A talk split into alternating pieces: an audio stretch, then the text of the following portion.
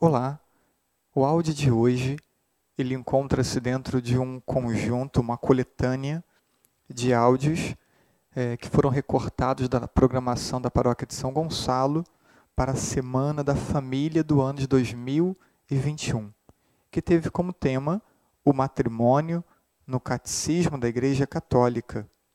No primeiro dia, abordou o matrimônio na Sagrada Escritura. No segundo dia, um sim que compromete vidas. Terceiro dia, um sim que acolhe a graça que transforma vidas. No quarto dia, um sim que exige fidelidade. No quinto dia, um sim que gera e cuida da vida. Esperamos que esse áudio possa colaborar também é, para a tua formação pessoal, seja em preparação para o matrimônio, seja para aqueles que já vivem a realidade matrimonial um sim que exige fidelidade. Catecismo da Igreja, 1646. Pela sua própria natureza e por tudo aquilo que o matrimônio, é, que é o matrimônio e que está comprometido no matrimônio, já foi até apresentado aqui e ainda será amanhã, o amor conjugal exige dos esposos, dos esposos, uma fidelidade inviolável. Não é alguma fidelidade, é uma fidelidade total, plena, generosa, empenhada. Como uma realidade sagrada e do sim para o matrimônio como um sim também sagrado, falamos na segunda. Falamos do sim que compromete toda a vida, durante toda a vida. Falamos do sim à graça, graça que é acolhida transforma a vida. Falamos hoje, falaremos então hoje do sim que é fidelidade total. Ainda permanecendo no número 1646, mais um trechinho. A fidelidade é uma consequência da doação de si mesmos que os esposos fazem um ao outro. Então, quando ao o, o entendimento de que no matrimônio eu me entrego, então nessa entrega total de si já está compreendido o tema da fidelidade. A fidelidade, a fidelidade está situada nessa entrega de si. No sim livremente dado ao outro. Eu te pertenço, você me pertence, aí encontra-se a fidelidade. E aí coloquei a citação de Efésios, capítulo 5, versículo 28 e 29. O marido deve amar sua esposa como ama o seu próprio corpo. Quem ama sua esposa ama a si mesmo, pois ninguém jamais odiou o próprio corpo, antes o alimenta e dele cuida. Então, o entendimento de que é, o casal é uma única realidade. A fidelidade ao outro, desse modo, vai ser fidelidade a si mesmo. Se eu com o outro formo uma única realidade, a fidelidade ao outro é fidelidade a mim mesmo, ao meu propósito, ao meu ideal, aquilo que eu prometi, aquilo que eu desejo. Continuando no mesmo número do catecismo, o amor quer ser definitivo. Não pode ser até nova ordem. Esta união íntima, enquanto doação recíproca de duas pessoas, tal como o bem dos filhos, exige a inteira fidelidade dos cônjuges e reclamam a sua união indissolúvel. Então, fidelidade é importante para que, primeiro, cresça a confiança e o amor na relação conjugal. Dificilmente o amor vai crescer se ele não encontra respaldo em atitudes fiéis. Atitudes fiéis vão construindo então um ambiente para que o amor cresça, amadureça, se desenvolva. Ainda a fidelidade é importante para que cresça a entrega. Então, conforme eu vou confiando, o amor vai crescendo e eu vou me tornando capaz de me entregar, capaz de me doar. Porque entender que o matrimônio é doação de si, isso é lindo na teoria, mas na prática não vemos isso tão frequentemente. Ao menos não na medida que se espera ver. Por quê? No fundo, falta confiança. No fundo, ainda não tem amor amadurecido. E por isso, a dificuldade de entrega. Se eu tenho reservas, eu não me entrego todo. Se eu tenho inseguranças, não me entrego todo. Me entrego um pouco. Todo, não. Porque tenho reservas. A fidelidade é importante para que se tenha mais segurança para abertura e geração, geração e educação dos filhos. Tenta, é difícil encontrar uma mulher insegura querendo engravidar na sua relação matrimonial. Geralmente, o que é comum perceber é que muitas vezes por trás de uma recusa à gravidez ou, ou de protelar a gravidez, tem outros motivos, como a estética, que hoje é um fator, né? É, parece que absoluto, né? e parece que onipotente, mas muito frequentemente, vamos falar de casais que têm ideal de santidade, a insegurança. A insegurança é um dos fatores que gera dificuldade na abertura à vida. E tem todo sentido. A mulher é, não consegue ter a segurança total no marido para poder, é, então, amar, fazer crescer o amor, poder se entregar totalmente, então ela retrai. Retrai. Retraindo-se, também se fecha a vida. Aí, agora, a gente já está experimentando algum desgaste, eu já, já vejo meu marido, né, é, não vejo como eu gostaria de vê-lo, né, e aí é, vou pensar um filho, depois fica eu, meu filho sozinho, né, e aí como é que tem abertura à vida se tem insegurança? Então é um caminho, vejam, fidelidade, confiança, amor, entrega, abertura à vida. É um caminho. E a fidelidade, podemos dizer, que está na base desse caminho. A atitude fiel vai gerando confiança. É isso. Seguindo, número seguinte do catecismo, 1647. O motivo mais profundo encontra-se na fidelidade de Deus à sua aliança, de Cristo à sua igreja. Pelo sacramento do matrimônio, os esposos ficam habilitados a representar esta fidelidade e a dar testemunho dela. Pelo sacramento, a indissolubilidade do matrimônio adquire um sentido novo e mais profundo. O casal precisa ser fiel. Por que o casal precisa ser fiel? Porque Deus é fiel. A união matrimonial, ela precisa ser entendida como expressão do amor fiel e definitivo de Deus pelo seu povo. Deus é fiel ao seu povo e o matrimônio é expressão desse amor fiel de Deus pelo seu povo, de Cristo pela igreja. Por isso, então, é porque Deus é fiel, porque o matrimônio expressa a fidelidade de Deus, o casal precisa ser fiel.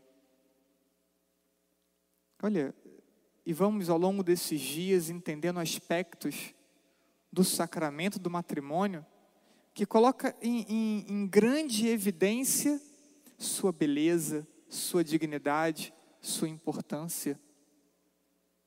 A fidelidade do casal precisa expressar a fidelidade de Deus. Serei fiel ao matrimônio, a todos e a tudo que ele representa, pois Deus é fiel comigo. Não só Deus é fiel com o seu povo, numa ideia ampla, Deus é fiel comigo. E porque Deus é fiel comigo, eu serei fiel ao meu esposo. Eu serei fiel à minha esposa porque Deus é fiel comigo. Já foi explicado, mas vamos é, seguir a leitura do catecismo, próximo número. Pode parecer difícil e até impossível ligar-se por toda a vida a um ser humano. E verdade, né? Toda a vida é tempo a beça. Por isso mesmo, é de, da maior importância anunciar a boa nova de que Deus nos ama com um amor definitivo e irrevogável. Então, isso é um bom anúncio, isso é um evangelho, né?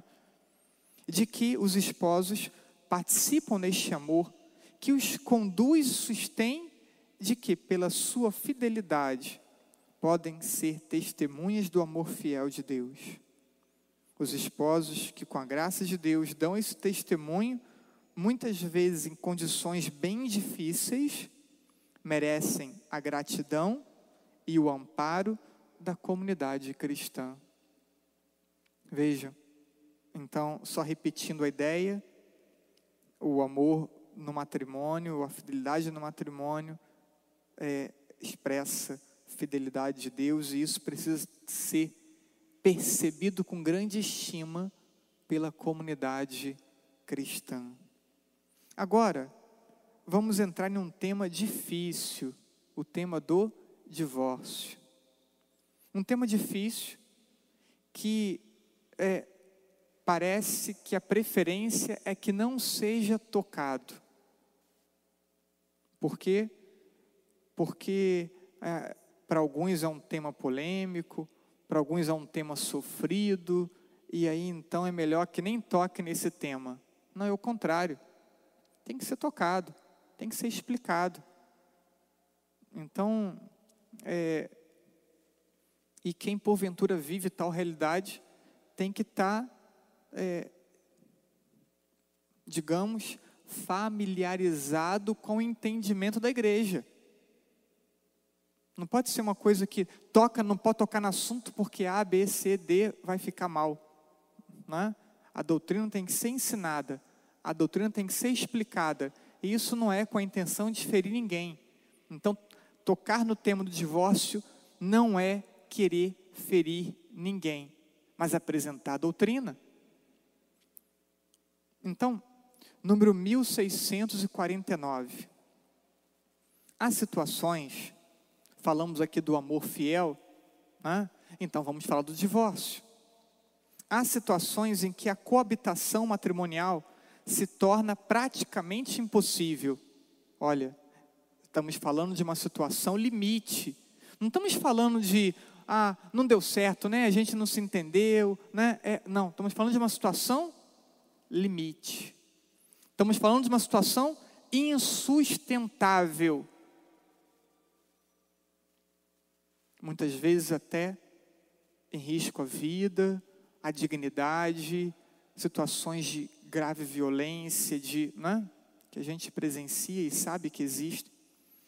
Então, há situações em que a coabitação matrimonial se torna praticamente impossível pelas mais diversas razões.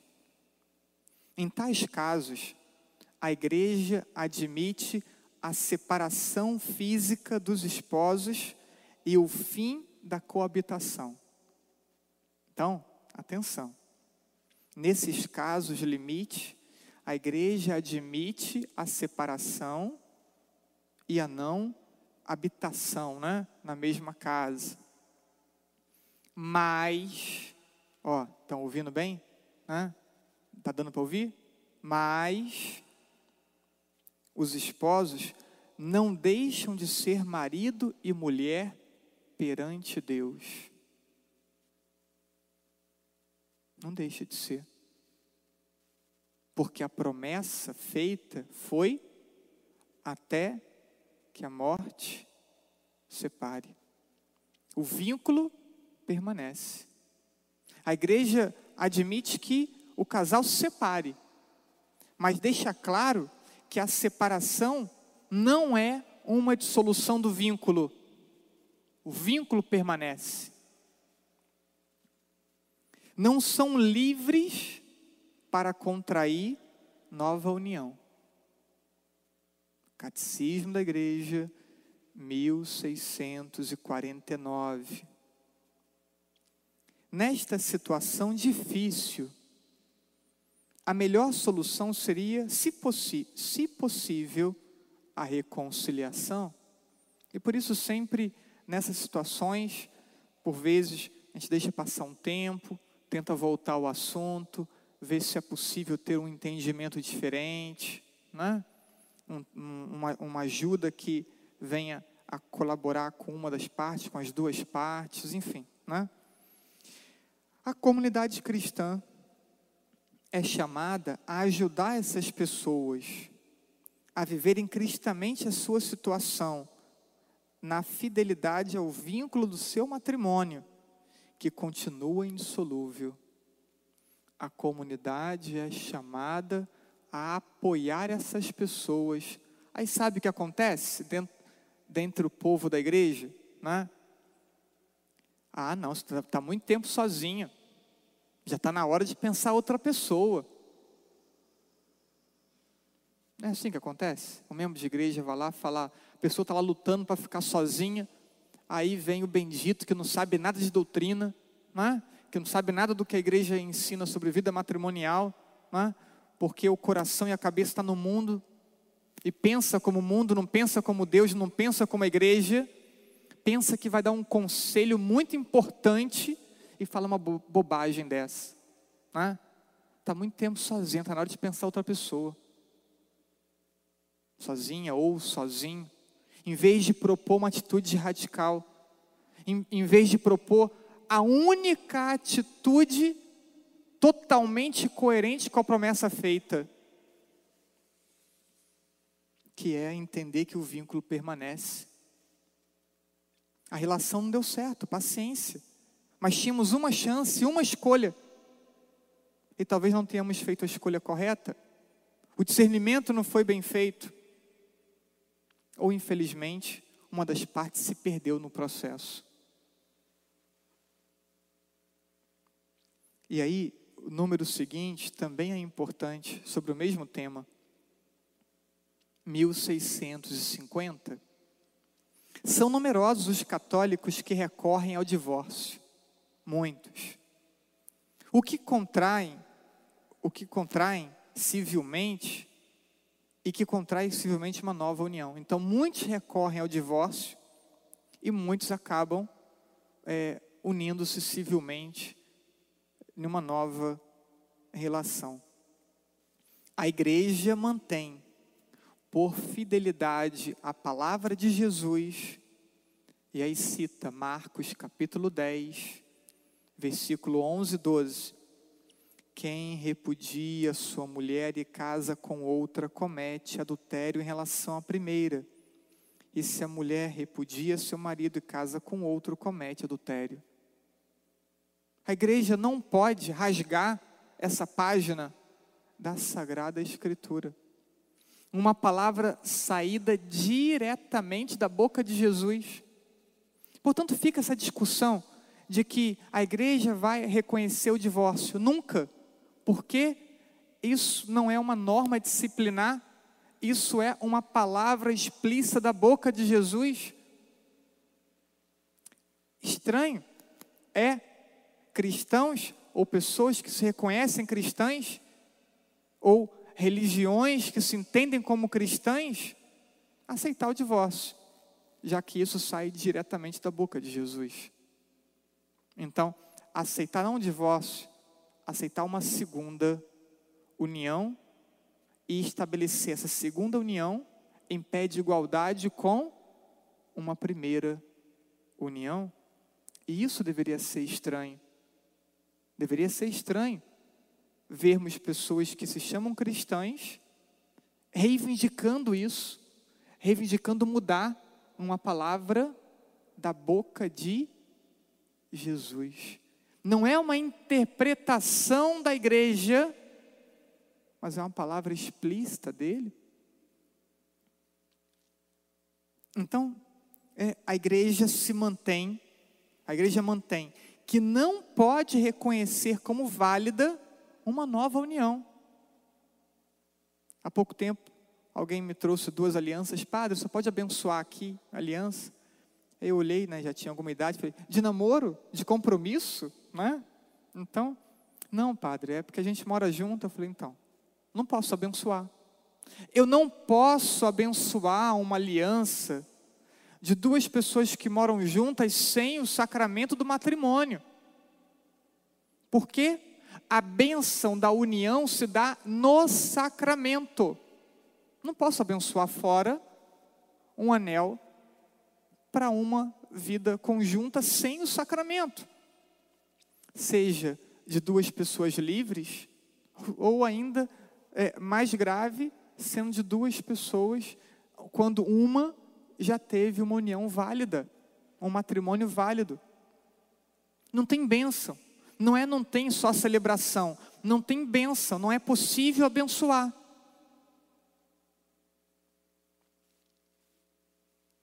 Então, isso está em plena sintonia com a palavra. E a Igreja Católica martelada por ser fiel à palavra. A Igreja Católica é, é agredida, é acusada, é caluniada, mas ela é uma das poucas a se manter fiel à palavra, coerente com a palavra. Aí, olha o que vem. Se os divorciados se casam civilmente, fica numa situação objetivamente contrária à lei de Deus. Não tem como dizer isso diferente. E pode ser que tenha pessoas em situação de uma segunda união que estejam nos assistindo. E aqui é, é duro, mas assim, preciso dizer a doutrina. Espera um pouquinho que vem o próximo número. Né? No, no, no desliga antes. Né? Vem o próximo número. Mas a doutrina não pode ser ensinada de modo diferente. Como se tivesse uma, uma, uma segunda alternativa. Por isso, então, por isso estarão impedidos de. Pessoas em segunda união estarão impedidas de aproximar-se da comunhão eucarística enquanto persistir a situação, de exercer algumas responsabilidades eclesiais. Pode atuar pastoralmente na maioria dos, das atividades da igreja, mas algumas atividades não poderão atuar de recorrerem, algum, alguns não sabem e procuram, mas a pessoa em segunda união não pode recorrer ao sacramento da confissão. Alguns procuram, não podem, até que se arrependam de ter violado o sinal da aliança e da fidelidade a Cristo e se comprometerem a viver em continência completa. Enquanto não tiver essa atitude de arrependimento e de mudança, não podem se confessar, porque não vai ter absolvição permanecer numa situação irregular. Também é fácil entender. Não tem como vamos absolver de 50% dos seus pecados e guarda 50% para o futuro. Ou absolve de tudo, ou não absolve de nada. Essa é a situação. Próximo número, 1651. Com respeito a cristãos que vivem nesta situação e que muitas vezes conservam a fé e desejam educar cristamente seus filhos, os sacerdotes e toda a comunidade devem dar provas de uma solicitude atenta para que eles não se sintam separados da igreja, em cuja vida podem e devem participar como batizados que são. Então, a situação de uma segunda união é uma situação irregular. Mas essa situação irregular representa uma exclusão da igreja? Não. É isso que tem que ser entendido. A situação irregular não tem como falar de modo diferente. Por isso a gente tem que focar sempre na preparação, na escolha madura, na decisão acertada, porque é uma chance. Né? Então essas pessoas estão em situação irregular, mas não excluídas da igreja. Continua o texto. Serão convidados a ouvirem a palavra de Deus, a participar do sacrifício da missa, sem a recepção da comunhão, perseverar na oração, prestar o seu contributo às obras de caridade e às iniciativas da vida da, da comunidade em prol da justiça, educar os seus filhos na fé cristã, cultivar o espírito de penitência e cumprir atos respectivos a fim de implorarem dia após dia a graça de Deus. Então, esse número apresenta é, é, a forma das pessoas que estão em situação irregular viverem a, a vida de fé. Mas sabendo que a situação é irregular. Né? Então, o tema da fidelidade nos abre essa perspectiva. Né? A fidelidade exige atitudes heróicas. Vamos voltar ao tema da fidelidade. Atitudes heróicas. Amar se ofertando diariamente ao outro com alegria. Olhar para o lado e, e, e, ter alegria por ter a companhia dessa pessoa.